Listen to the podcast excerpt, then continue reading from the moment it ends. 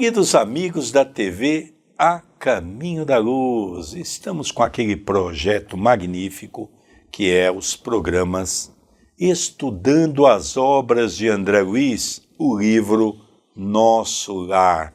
É um livro fantástico, estamos regravando porque tem muitas informações que nesses 10 anos foram aparecendo para que nós possamos enriquecer ainda mais essa obra que vale a pena. Agradecendo a sua companhia, a sua presença, a sua audiência, nós vamos te agradecer por estar junto conosco. Tudo bem com você, André Luiz? Tudo bem, querido Sérgio. Mais uma vez juntos, mais um programa, mais um capítulo. Que alegria! Agradecemos a Deus, a Jesus, aos bons espíritos ligados ao Centro Espírita Perdão, Amor e Caridade e agradecemos também ao querido telespectador que nos acompanha. Você está vendo que toda vez nós colocamos o programa inédito e o chat fica aberto. Mande a sua mensagem, interaja conosco, faça a sua pergunta, escreva para nós. É sempre uma alegria ter a sua participação. Não esqueça também de dar o seu joinha, o seu like, hein, que é muito importante para nós.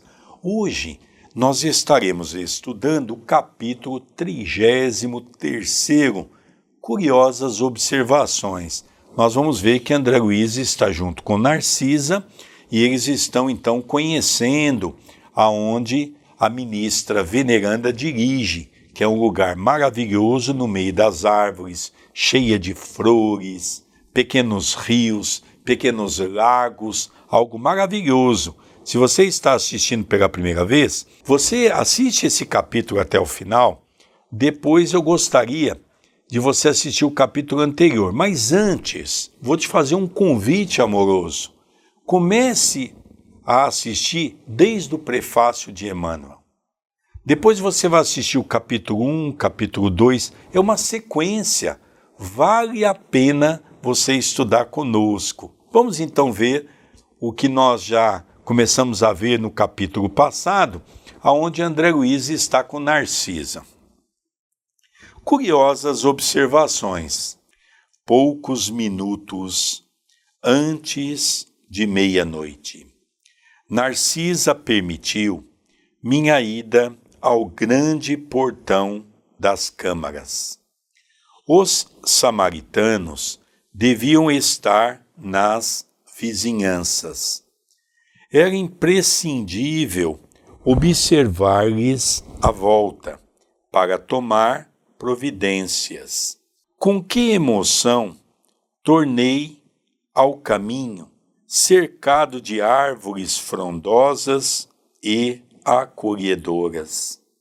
Aqui, troncos que recordavam o carvalho vetusto da terra, além folhas caprichosas lembrando a acácia e o pinheiro. Aquele ar embalsamado figurava-se-me uma bênção nas câmaras. Apesar das janelas amplas, não experimentara tamanha impressão de bem-estar. Assim caminhava, silencioso, sob as frondes carinhosas. Ventos frescos agitavam-nas de manso, envolvendo-me em sensações de repouso. André Luiz vai descrevendo para nós após aquele diálogo fascinante que vimos no programa passado, a descrição a respeito de Veneranda, e aqui nós vemos que eles estavam prestes a receber os caravaneiros, que André Luiz aqui descreve para todos nós como sendo samaritanos. Eram aquele grupo especializado em inumbral denso e recolher espíritos que tivessem um mínimo de condições para serem tratados nas câmeras de retificação. É interessante, André, que agora ele vai ver como ele foi recolhido, que até então ele não tinha uma ideia tão exata de como ele também foi recolhido. É, a diferença é que ele já foi para um hospital em nosso lar direto. Aqui nós estamos ainda falando de espíritos, como vamos ver, por exemplo, uma senhora que, que tinha escravos e ela imaginava que era uma benfeitora, mas isso é só no, no programa que vai vir ainda.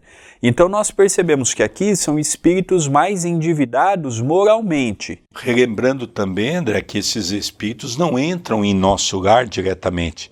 Eles vão entrar nas câmaras, que é exatamente como se fosse um subsolo de nosso lar, porque depois você tem algumas entradas que são logicamente lacradas, só podendo entrar na cidade de nosso lar aquelas pessoas que estão altamente preparadas ou que têm o convite para entrar. Por isso da, da diferença né, entre a chegada dele e a chegada deste grupo. E agora nós vamos ver pela leitura um pouquinho ele, ele falando da saudade, ele lembrando do seu antigo lar. Agora, nessa próxima parte da leitura, é mais André Luiz confabulando consigo mesmo a respeito da, dos seus sentimentos. É interessante, né, André? Ele começa a ver as árvores e ele começa a relembrar das árvores aqui da terra. Porque quando ele foi Carlos Chagas, quando estava ligado ao corpo, conta que ele gostava muito da mata, das árvores, das flores. Então, ele tinha muita ligação. Ele começa a voltar no tempo no sentido de que a analisar aquelas árvores, comparando-as com as árvores que ele conhecia aqui na crosta. Continuando a leitura. Sentindo-me só, ponderei os acontecimentos que me sobrevieram desde o primeiro encontro com o ministro Clarencio. Onde estaria a paragem de sonho?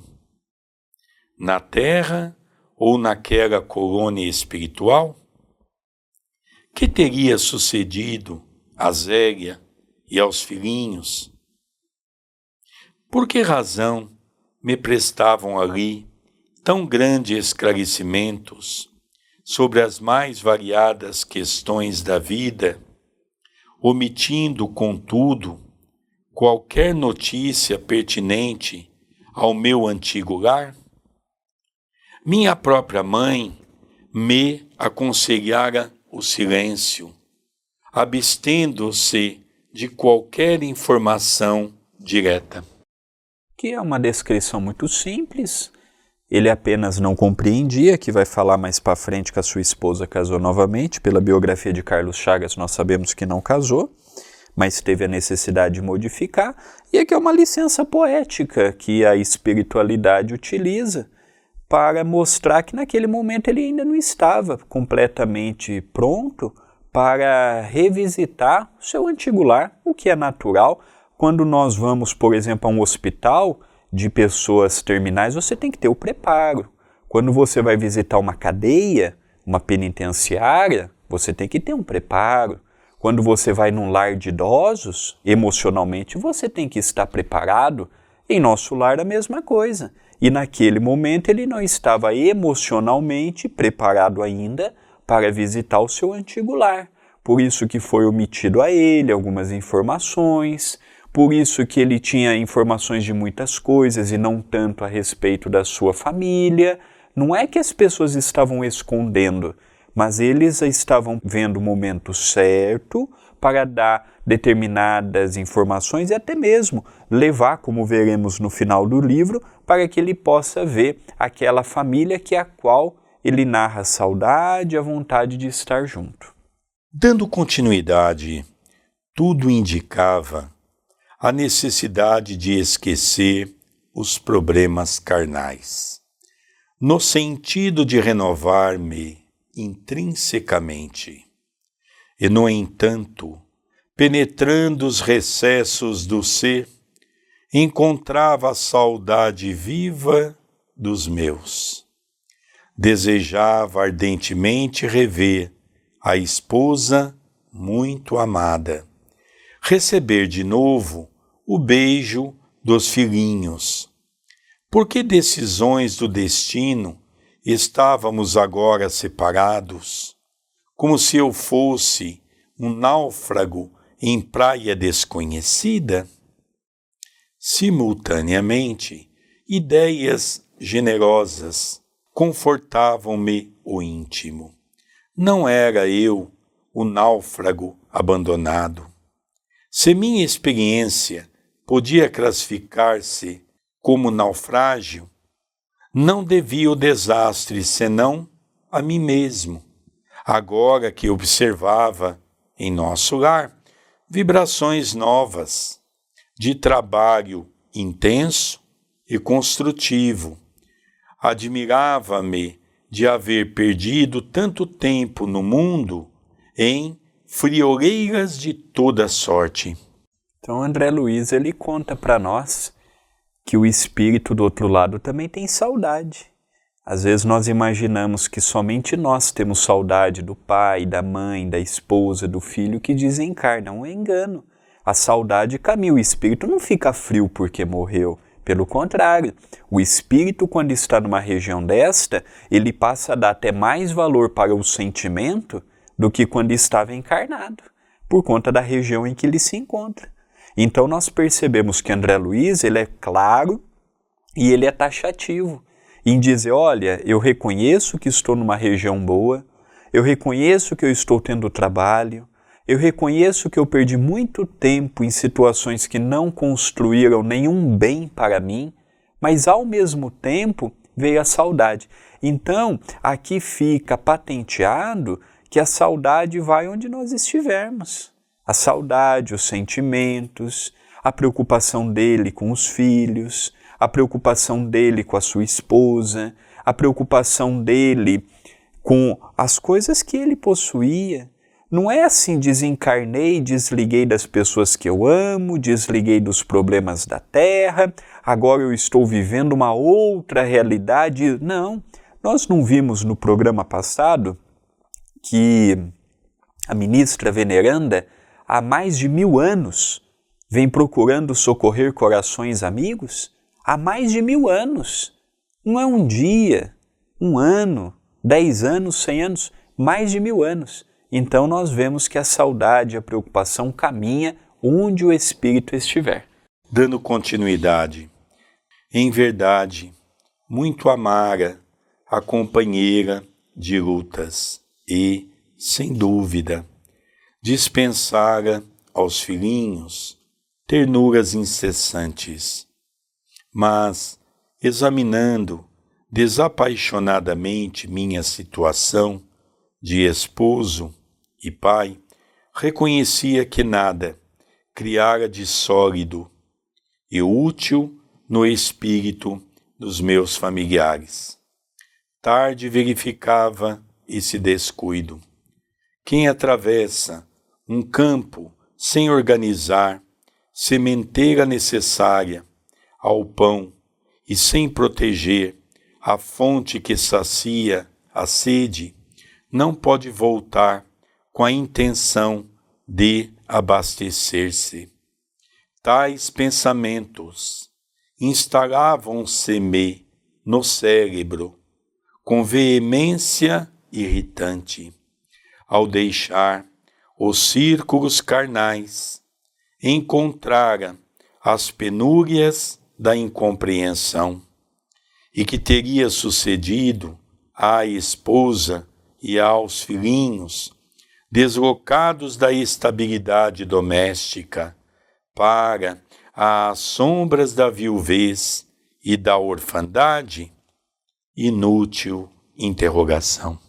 O problema que André Luiz nos narra é um problema legítimo, apesar dele não ter deixado nenhum filho pequeno, como nos narra na sua biografia. Tanto é que ambos já estavam até formados também como médicos. E, e a despeito do que muitos imaginam, ele não tinha tanto vínculo religioso. Mas o filho que escreveu a biografia Meu Pai, o Carlos Chagas Filho, tinha, por exemplo, uma grande participação na Igreja Católica chegando até ser convidado durante alguns anos, largos anos, a ser o dirigente da parte científica do Vaticano. Então, o filho seguiu um caminho diferente do pai. O pai era mais é, na dele, não tinha vínculo com religião. O filho não. porque o outro desencarnou.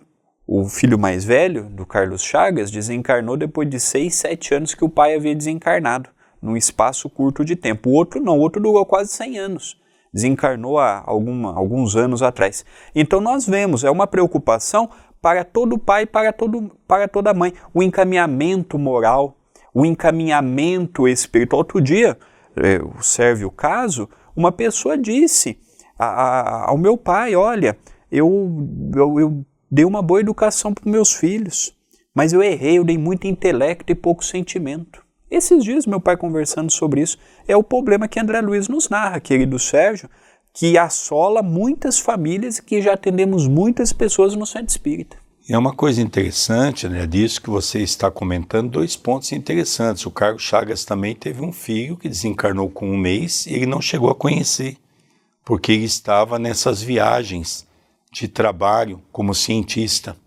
Então, um outro ponto que nos chama a atenção também é que agora ele começa a dizer o que, que ele deu para os filhos dele no campo moral.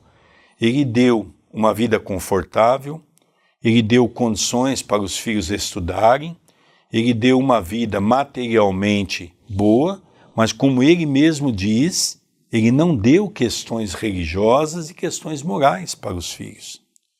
E nem uma convivência dentro da religiosidade para com a esposa.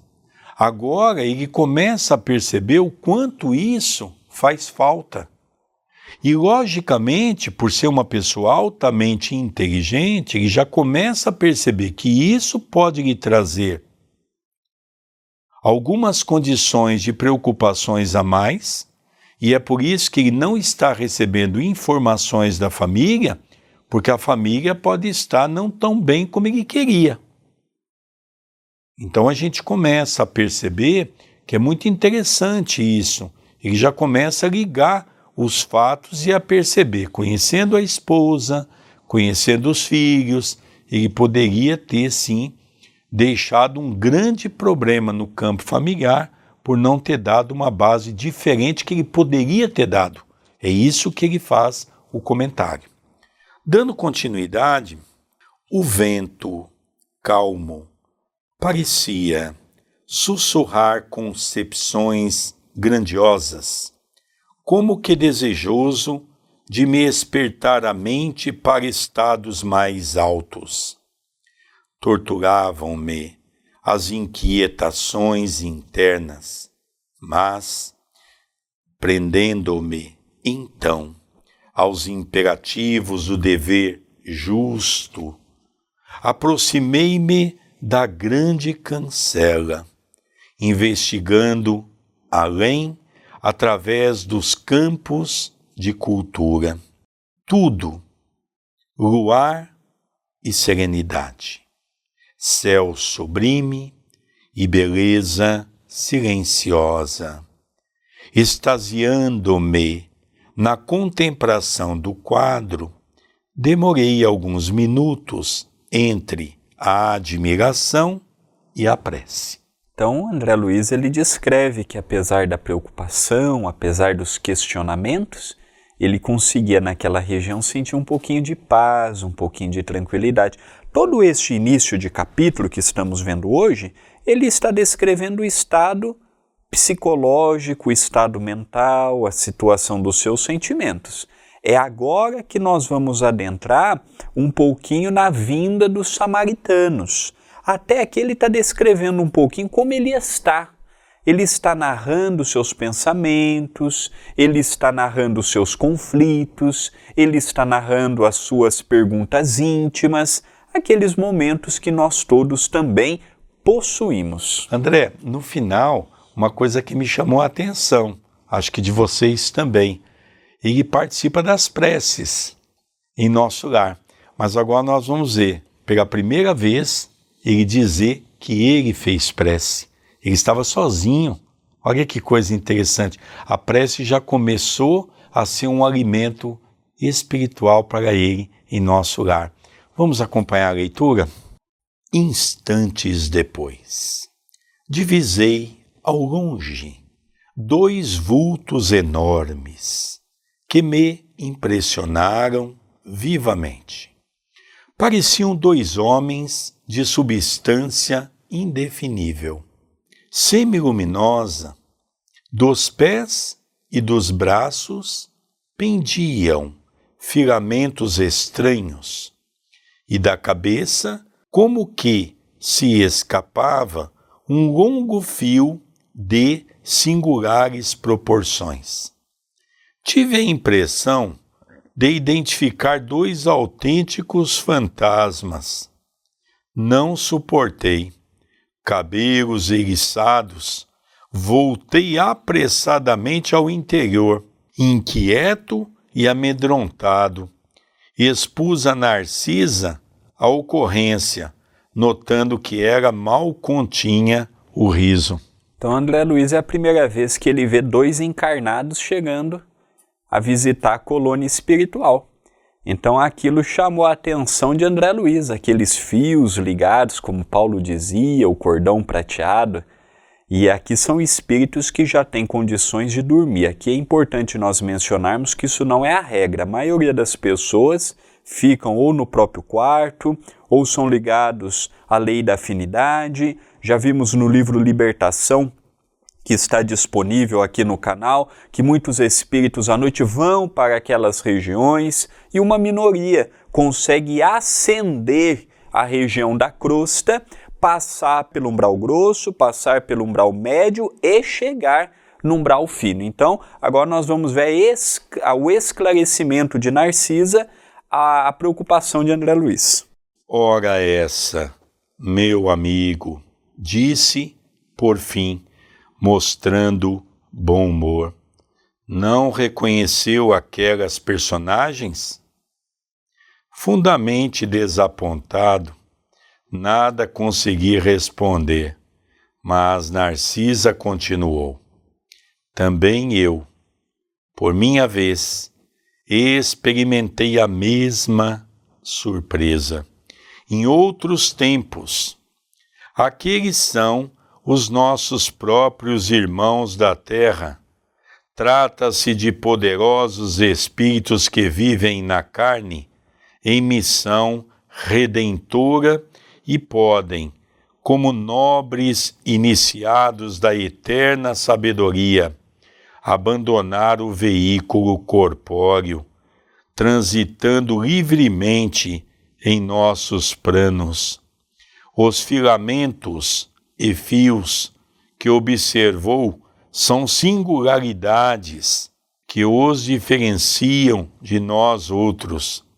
Não se arreceie, portanto, os encarnados que conseguem atingir estas paragens são criaturas extraordinariamente espiritualizadas, apesar de obscuras ou humildes na terra.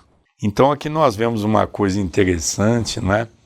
Eu já conversei com milhares de espírita que são espírita, mas se veem um espírito, sai correndo, mesmo dentro de uma casa espírita. É muito interessante essa colocação. É muito interessante nós notarmos isso. Nosso querido Richard Simonetti, numa palestra Quem Tem Medo da Morte, inclusive você pode assistir essa palestra na página do YouTube da TV A Caminho da Luz, num determinado momento ele conta a história de um familiar, aonde o familiar havia sempre é, perguntado à esposa, queria muito ver a esposa, que ia sempre estar com ela. E é interessante que quando ela se faz materializar para ele, ele fica todo arrepiado, como descreve aqui André Luiz, e diz: Não, mas não é assim que eu queria estar com você. Eu não quero que você esteja aqui, eu tenho medo. E o espírito foi embora, não é? Nós somos mais ou menos assim, copiando essa história. Então André Luiz ficou com medo. Então, aqueles fios que saíam eram exatamente os liames que o nosso querido Allan Kardec descreve na sua obra, que o nosso querido Paulo descreve em uma das suas epístolas o cordão prateado. E ela descreve para ele que são irmãos que estão encarnados na terra e que à noite, lembre, havia passado da meia-noite, é, eles então trabalham, fazem visitas, são espíritos iluminados, são aqueles bons espíritos que estão aqui no corpo físico, que durante o dia faz um enorme bem para o próximo e à noite tem oportunidade de dar continuidade nas suas tarefas no campo do bem. Então isso é muito interessante, essa descrição que André Luiz faz e Narcisa ri da história, porque Narcisa não é, percebe que é natural que isso aconteça, porque é a primeira vez que ele se depara com essa situação. Dando continuidade e encorajando-me bondosamente, acentuou: Vamos até lá. Temos 40 minutos depois de meia-noite. Os samaritanos não podem tardar. Satisfeito, voltei com ela ao grande portão. Lobrigava-se ainda a enorme distância os dois vultos que se afastavam de nosso lar tranquilamente. A enfermeira contemplou-os, fez um gesto expressivo de reverência e exclamou: Estão envolvidos em claridade azul devem ser dois mensageiros muito elevados na esfera carnal, em tarefa que não podemos conhecer. Então nós vemos que os espíritos eles se diferenciam pela cor também da aura, pela impregnação do pensamento. Então nós percebemos claramente que os espíritos eles se conhecem. Igual ela falou, olha, eu não sei muito bem o tipo de trabalho que eles têm, mas pela cor que eles se mostram, eles estão em tarefas sérias, difíceis na crosta, pela cor.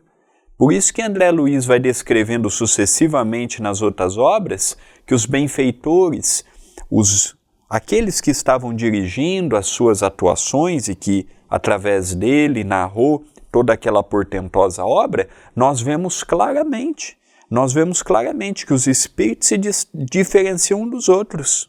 Nós olhamos os encarnados e vemos apenas a sua aparência física. O perispírito não. O perispírito denuncia quem verdadeiramente o é. Dando continuidade, ali estivemos, minutos longos, parados na contemplação dos campos silenciosos. Em dado momento, porém, a bondosa amiga indicou um ponto escuro no horizonte enluarado e observou: lá vem eles. Então aqui nós vemos que poderíamos dar continuidade na leitura, mas tem aqui uma informação privilegiada. Então eles estavam admirando, silenciosos, aquele campo magnífico, quando, em determinado momento, uma noite, como André Luiz escreve, enluarado, percebem que uma nuvem escura vai se aproximando. E ela diz então: lá vem eles, os samaritanos, trazendo aqueles que seriam socorridos naquela noite. Vamos acompanhar esses irmãos sendo socorridos. Identifiquei a caravana que avançava em nossa direção. Sob a claridade branda do céu, de repente ouvi o ladrar de cães a grande distância que é isso? Interroguei, assombrado. Os cães, disse Narcisa, são auxiliares preciosos nas regiões obscuras do umbral, onde não estacionam somente os homens desencarnados, mas também verdadeiros monstros que não cabe agora descrever. Então aqui nós vemos, eu gosto muito, o André sabe disso, de assistir o Discovery. E há alguns programas sobre o Alasca. E a gente percebe que aquelas pessoas que moram nas cabanas, uma muito distante da outra, que vivem ali dos animais que pegam, todos eles, aquelas pessoas, são acompanhadas de cachorros treinados que vivem com eles. E esses cachorros têm algumas finalidades: ajudar na caça, a defender o homem. Então são vários os motivos pela qual eles têm esses cachorros. É uma raça especial. Primeiro, que somente é uma raça que vive nessas regiões que chega a 20, 30 graus negativos. Já são acostumados a essa região. Então, o que que Narcisa explica para André Luiz?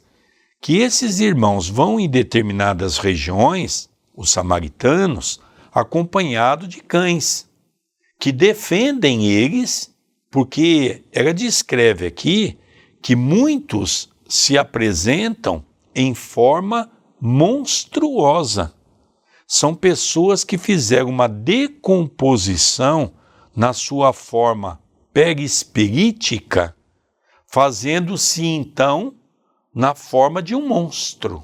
Então nós notamos que o papel do cão é muito importante, também abrindo aí um grande estudo que Allan Kardec traz para nós nas revistas espíritas falando do animal no mundo espiritual.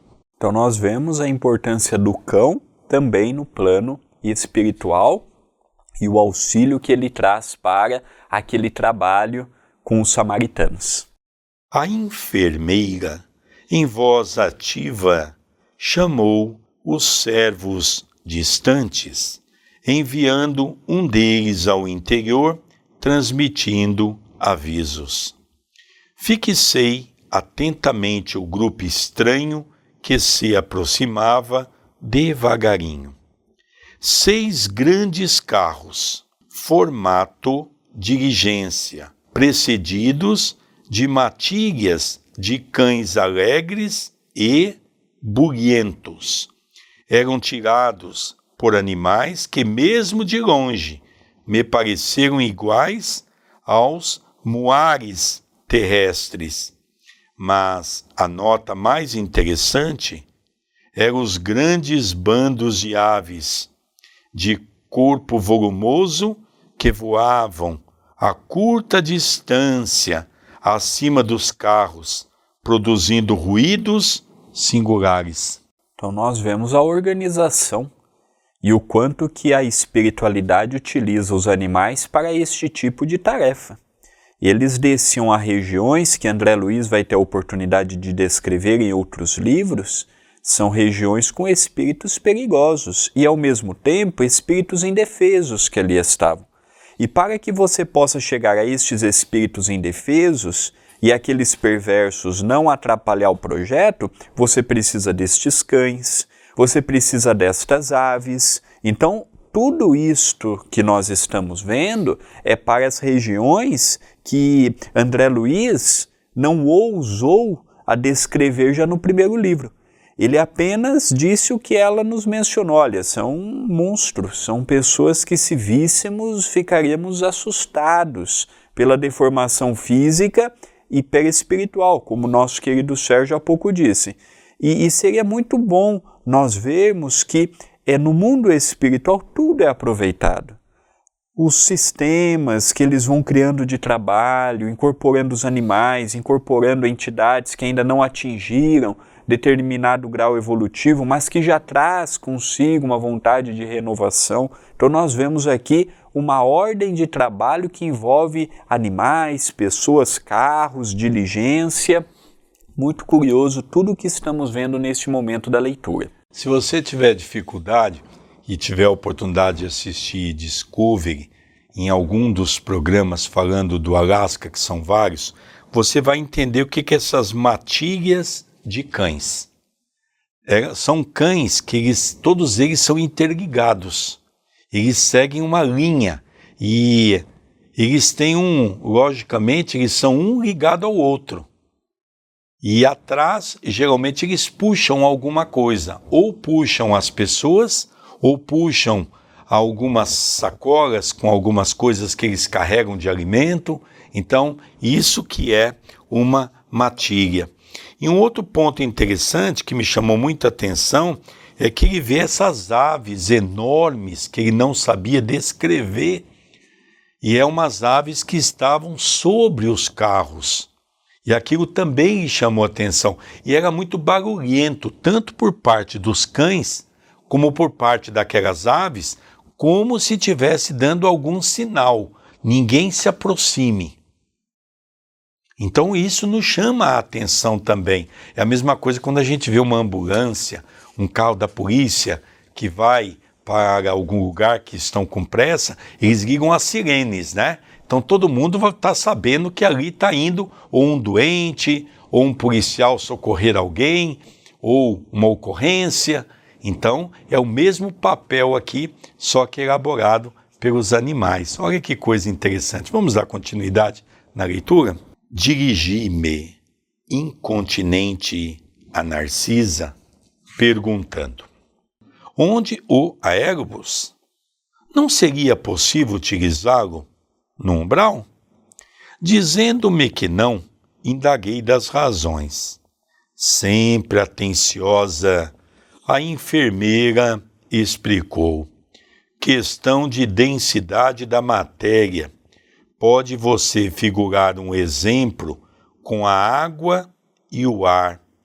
O avião que fende a atmosfera do planeta não pode fazer o mesmo na massa ecólia. Poderíamos construir determinadas máquinas, como o submarino, mas por espírito de compaixão pelos que sofrem os núcleos espirituais superiores preferem aplicar aparelhos de transição. Além disso, em muitos casos, não se pode prescindir da colaboração dos animais. Então, aqui nós vemos dois pontos importantes, já estamos indo para o final desse capítulo, né? Ele quer saber por que, que o, o aerobus não se encaixaria nesse trajeto. E ela diz uma coisa muito interessante, que é exatamente a questão da matéria. É o que eu tento colocar todas as vezes que as pessoas me perguntam sobre nosso lar. Por que que nosso lar as pessoas entram pelo um portão, abre a porta? Por que que as pessoas sentam numa mesa? Se o espírito aqui na crosta, ele não precisa nada disso. É porque ele está num corpo físico e numa dimensão compatível para que ele viva da mesma maneira como se ele tivesse num corpo físico aqui na crosta. É questão de matéria. Um pouco mais de matéria, um pouco menos de matéria, mas fato é que a matéria é diferente. Então, se nós pegarmos quando o André Luiz fala para nós das sete dimensões, cada dimensão é feito de uma matéria diferente. Aqui nós vamos ver um outro ensinamento importante de Narcisa. Então nós pegamos uma das dimensões, o umbral. Nós vamos ver três subdivisões que André Luiz descreve. Um umbral grosso, denso, que está perto da crosta, um umbral médium e um umbral fino. De uma para outra existe dezenas de subdegraus. Olha que coisa interessante. Para cada uma delas existe, vamos dizer, matérias diferentes. Então, por isso que ela diz: um carro não pode descer na crosta, porque ele vai passar por vários tipos de matéria. Poderíamos criar um submarino. Ela diz: um submarino que, quando ele entrasse em cada dimensão, ele se adaptaria. Mas isso não seria ideal, porque nós não trataríamos aqueles espíritos socorridos com tanta dignidade, porque haveria muita transformação e haveria muito choque dimensional. Então, prefere-se dessa maneira, usa-se os cães, usa-se as aves e faz com que eles venham de uma maneira um pouco mais confortável. Que interessante tudo isso, né, André Luiz? Sem dúvida, é um conhecimento que nas pequenas coisas nós vamos captando o quão é vasto a realidade espiritual e o quão desconhecemos de tudo isto. Continuando, como assim? Perguntei surpreso. Os cães facilitam o trabalho, os muares suportam cargas pacientemente e fornecem calor nas zonas onde se faça necessário. E aquelas aves?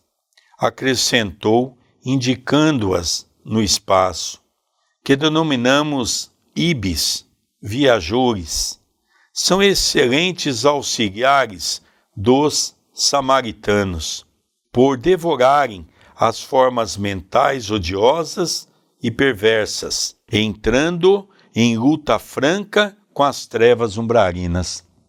Aqui, André, antes de nós partirmos para o encerramento, tem uma informação aqui muito interessante. Os animais não é apenas para os defender. Os animais têm um papel de auxiliar os samaritanos de maneira grandiosa. Veja, nas próximas obras de André Luiz, muitas delas você já vai assistir na página do YouTube da TV A Caminho da Luz, quando André Luiz fala do pensamento. Quando nós emitimos um pensamento negativo, ele se materializa. Ele tem cor, ele tem cheiro, como descreve André Luiz para nós. Qual é o papel dessas aves que ela define como ibis viajores? Elas vão na frente e aqueles pensamentos que estão se materializando contra o trabalho, eles vão automaticamente eliminando esses pensamentos, para que aquela caravana possa viajar mais tranquilamente. É como eu disse, nós temos que viajar por esse campo, porque nós temos muita dificuldade de entender tudo isso. Nós temos que formar esse quadro que é belíssimo para entender o campo mental. E encerrando, para o nosso querido André Luiz definir, vinha agora, mais próxima à caravana. Narcisa fixou-me com bondosa atenção, rematando. Mas, no momento, o dever não comporta minudências informativas. Poderá colher variosas lições sobre os animais, não aqui, mas no Ministério do Esclarecimento, onde se localizam os parques de estudo e experimentação, e distribuindo ordens de serviço aqui e acolá preparava-se para receber novos doentes do espírito.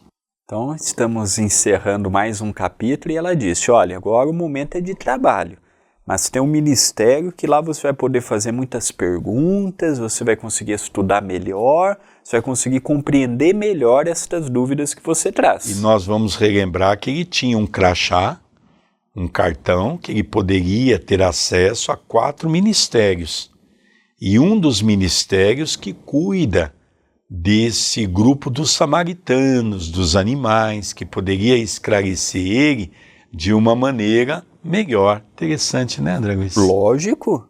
Cada frase nós vemos que traz revelações novas. Por isso que nós sempre dizemos, se você está nos acompanhando pela primeira vez, acompanhe desde o início.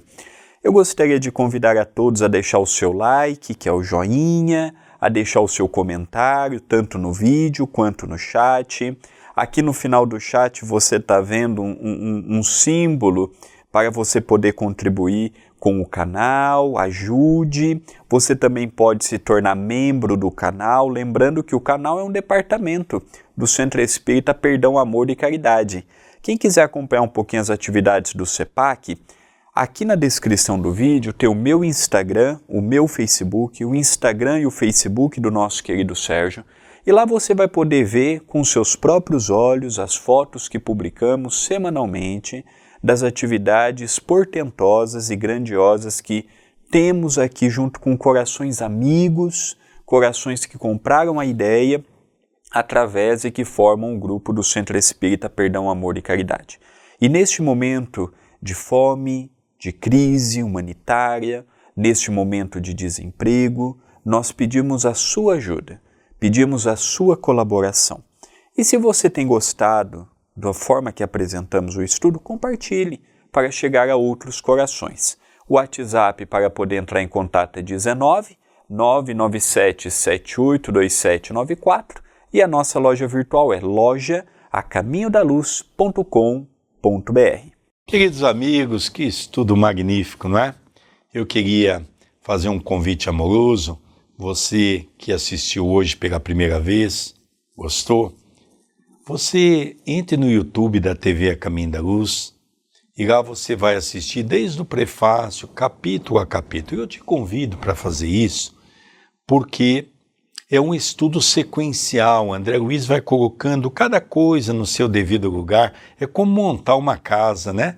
Cada coisa é colocada no seu devido lugar. As coisas da cozinha são colocadas na cozinha, as coisas da sala são colocadas na sala, as coisas do quarto são colocadas no quarto, as coisas da casa de banho é colocado na casa de banho, como nós chamamos o banheiro no Brasil. Então, André Luiz vai descrevendo cada coisa para nós e é um estudo maravilhoso. Não esqueça de dar o seu like, obrigado pela sua companhia, nossa gratidão. Nós vamos encerrando aqui esse projeto, que é um programa que se chama Estudando as Obras de André Luiz, o livro Nosso Lar. Gratidão pela sua audiência, um beijo no seu coração e até o próximo programa. Até o próximo programa.